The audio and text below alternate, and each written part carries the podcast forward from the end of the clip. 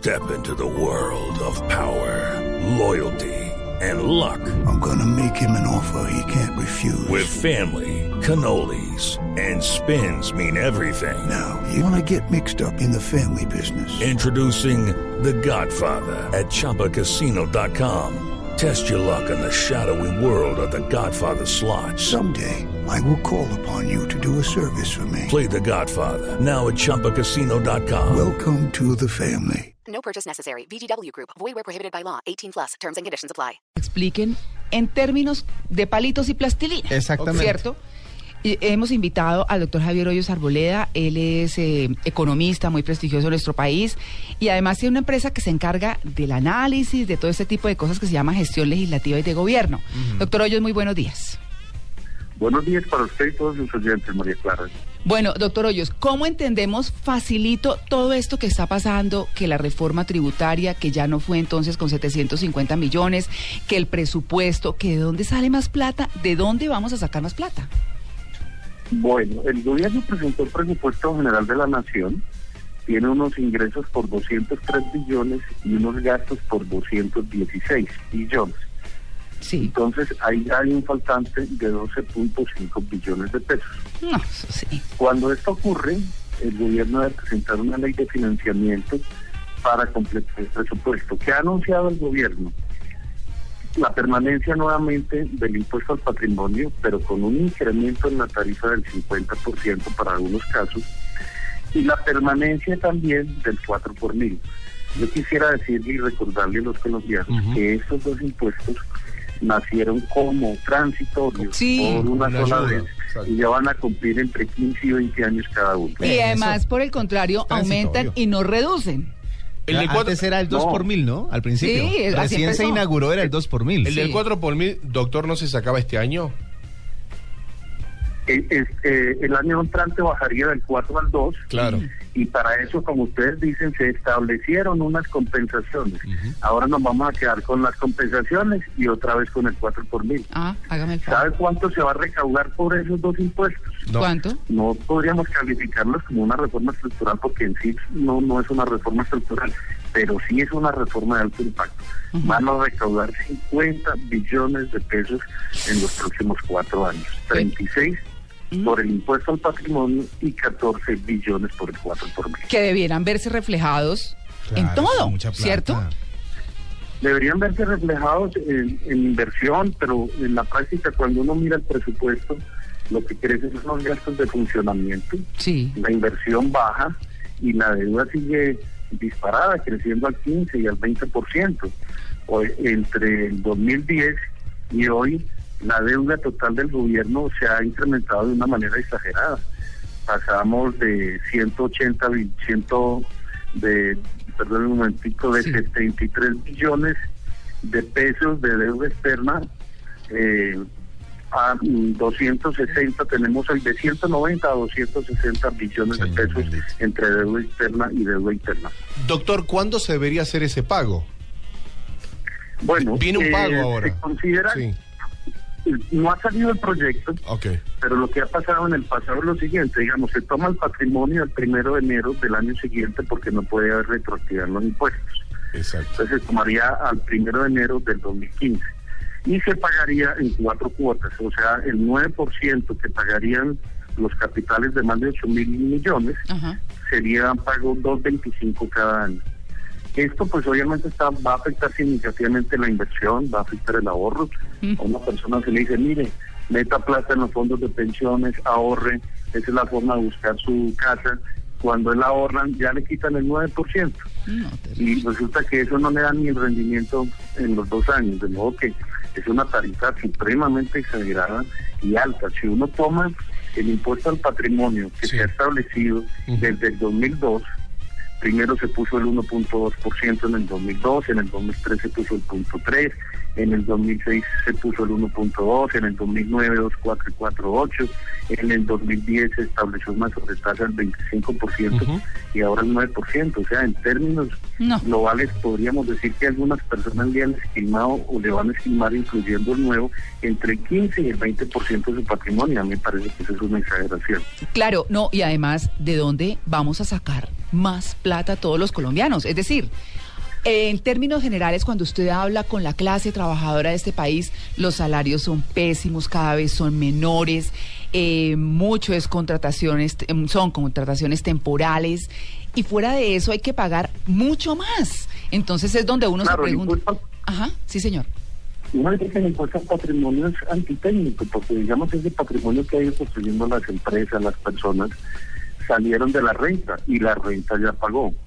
Entonces, ¿de dónde van a pagar nuevamente ahora? Esa o diferencia, endeudándose, o sacando de los ahorros, o consumiendo menos, Eh, o eh, invirtiendo menos. Usted sabe, doctor, que recién hacíamos referencia, bueno, a la reforma tributaria que eh, aprobó el, Congreso del gobierno de Michelle Bachelet el pasado miércoles, en donde economistas hablan de el aumento de un 20% en la canasta familiar. Ecuador reduce el IVA. Argentina, sabemos, 40% de inflación. Venezuela, nuestro vecino, 60% de inflación. Ah, Entonces, y, y Brasil que se está, está llegando a una frenada, ¿no? En esta línea de crecimiento que venía manteniendo en la última década. Preguntarle, doctor Hoyos, porque vengo de una economía que vive esto a diario y prácticamente al minuto. Preguntarle qué son estas cositas que se hablan y que no se dice la palabra, que la palabra eh, sería inflación. Sí, de alguna, de alguna forma sí, pero fíjense que lo que quisiera pues, también resaltar es que en Colombia lo único fijo, seguro, con lo que uno puede contar es que le cambian las reglas de juego. Ok, Yo sí, exacto. preferiría como empresario que me dieran la tasa de impuestos 45, 50, pero que la den 15, 20 años fija. Así los empresarios saben si se meten, si no se meten. Sí, porque con si reglas plata, claras, el- con reglas con claras uno puede claras. invertir, exacto. Y, y- Pero, Exacto, pero el, gobierno Claro. dijo, firmó sobre piedra en, en el, o mármol cuando discutió con el doctor Antonio Mocus, le firmo en piedra o en mármol si es necesario que no voy a incrementar las tarifas. Ajá. Y no cumplió en la primera y tampoco va a cumplir en la segunda. ¿Cómo ha desvalorizado el mármol últimamente? no? pero yo quisiera, yo quisiera preguntarle eh, algo ya más específico con respecto a ciertas eh, ciudades, porque eh, si suben, por ejemplo, el impuesto de patrimonio, si empiezan a, poner cada vez más impuestos, ¿cómo se relaciona esto con los impuestos que cada ciudad ha puesto? En Medellín, por ejemplo, se paga la valorización, empezamos este año a, a pagar valorización, ya empezamos a ver pues la construcción de las obras y hubo una pasada valorización que fue bastante positiva, pero entonces el incremento de, del, pues, si la cantidad de dinero que estaría dando una persona que vive en Medellín sería realmente exagerada. ¿Cómo hacen para medir eso con ciudades que están pidiendo eh, pues otro tipo de, de dineros para construcciones ya en cada una de las ciudades o para, para eh, algunos intereses ya más regionales? Ese punto me parece clave y yo diría que no lo están teniendo en cuenta y vamos a poner un ejemplo sencillo. Hace cuatro años, las personas que tenían más de mil millones pagaban un impuesto del patrimonio. Hoy también las que tienen más de mil millones van a pagar un impuesto X de patrimonio. Pero resulta que el predial en ciudades como Medellín, como eh, Bogotá, etcétera, han tenido un crecimiento en los cuatro años de más del 60%. Entonces, para ponerlo en términos simples, puede que un apartamento que viste en el predial en mil valiera 400 millones de pesos hace cuatro años. O sea que está ampliando la base, no es no es mil para adelante, sino que el que tenía 400 hoy es mil en pesos nominales y por lo tanto no solamente se está ampliando la tarifa, sino que se está también ampliando la base, el número de contribuyentes y desde luego que se está desconociendo eh, todas esas cargas de valorización, de predial, Mm. eh, que pagan los ciudadanos a, a nivel local, las estampillas, bueno, eso, el impuesto a los vehículos, etcétera. Claro. Toda esa carga tributaria la han medido de manera reciente si el Banco Mundial, en un artículo que se escribió Andrés Espinosa en el espectador, mostraba que la carga tributaria total era como el 70% en Colombia, la, la tarifa nominal. Mm. Entonces, ya llegamos a unos niveles que es exagerado y del lado del gasto no se hace nada. Claro, yo, yo le, eh, digamos que lo que podemos concluir frente a todo esto que estamos viendo, que, que suena realmente alarmante, es, bueno, hay que mirar los gastos de funcionamiento para dónde van y no hay que tratar de exprimir más a la ciudadanía porque no se puede, porque la economía no Claro. da, porque los sueldos no dan, porque muchas cosas no dan. Estuve mirando unos cálculos esta semana y me llamó la atención lo siguiente, el problema no es tanto de ingresos. Entre el 2010 y el 2015, si comparamos la base del recaudo del 2015 contra el 2010, ha crecido más del 60%, mientras que la inflación ha crecido más o menos el 15%. O sea, ha habido un crecimiento exagerado en los, en los ingresos tributarios y ha habido una contribución significativa de los colombianos en materia de impuestos, pero del lado del gasto no se ha ningún compromiso. Recuerden que de manera reciente se volvieron a extinguir los ministerios que se habían fusionado. Se creó la Agencia de Entidades, eh, Unidad de Atención de Reparación Integral de Víctimas, la Agencia Nacional para la Superación de la Pobreza, la Unidad Administrativa de Gestión de, Gestión de Resolución de Tierras, la Unidad Nacional de Gestión de Riesgo de Desastres, la Unidad de Agencia Presidencial de Cooperación Internacional, la Empresa Nacional de Desarrollo Urbano, etcétera, etcétera, etcétera. No, Y eh, hay unos recursos que acuerden que se pagaron para construir Gramalote. Sí. Esa pobre gente en la calle, ¿y dónde está Gramalote? Creo que escasamente han comprado los terrenos. Entonces, si uno no ve que efectivamente la plata la están invirtiendo como debe ser y se le exige otro sacrificio a los colombianos, Mm. pues eso les dice mucho de, de- del país y de la seriedad del país. Y, y, y, y vamos a parar la inversión y vamos a parar el ahorro eh, afectando el empleo. Claro, es que eh, las cifras que usted tiene, eh, resumiendo un poco también, todo lo que hemos hablado, nos dedicamos eh, infortunadamente en la sección de noticias positivas, pero afortunadamente para entender mucho mejor este tema, a, a esto del presupuesto, del gasto eh, nacional. Ese presupuesto, resumiendo, es de 216 billones de pesos, billones. Correcto. Para, funci- Billones. para funcionamiento son 121 billones que representan Correcto. el 56% y crece 6.4 frente al 2014, o sea, más allá del. PIB y de, la- de infla- de todo, mejor dicho. El, el servicio de la deuda es de 48 billones, que representa el 22.6 y crece el crece el 15, 15.2. Pero es que es terrible. El, la inversión, que son 46 billones, eh, que representa el 21.4% y representa una caída, y estamos hablando de inversión, una caída del 1.4%.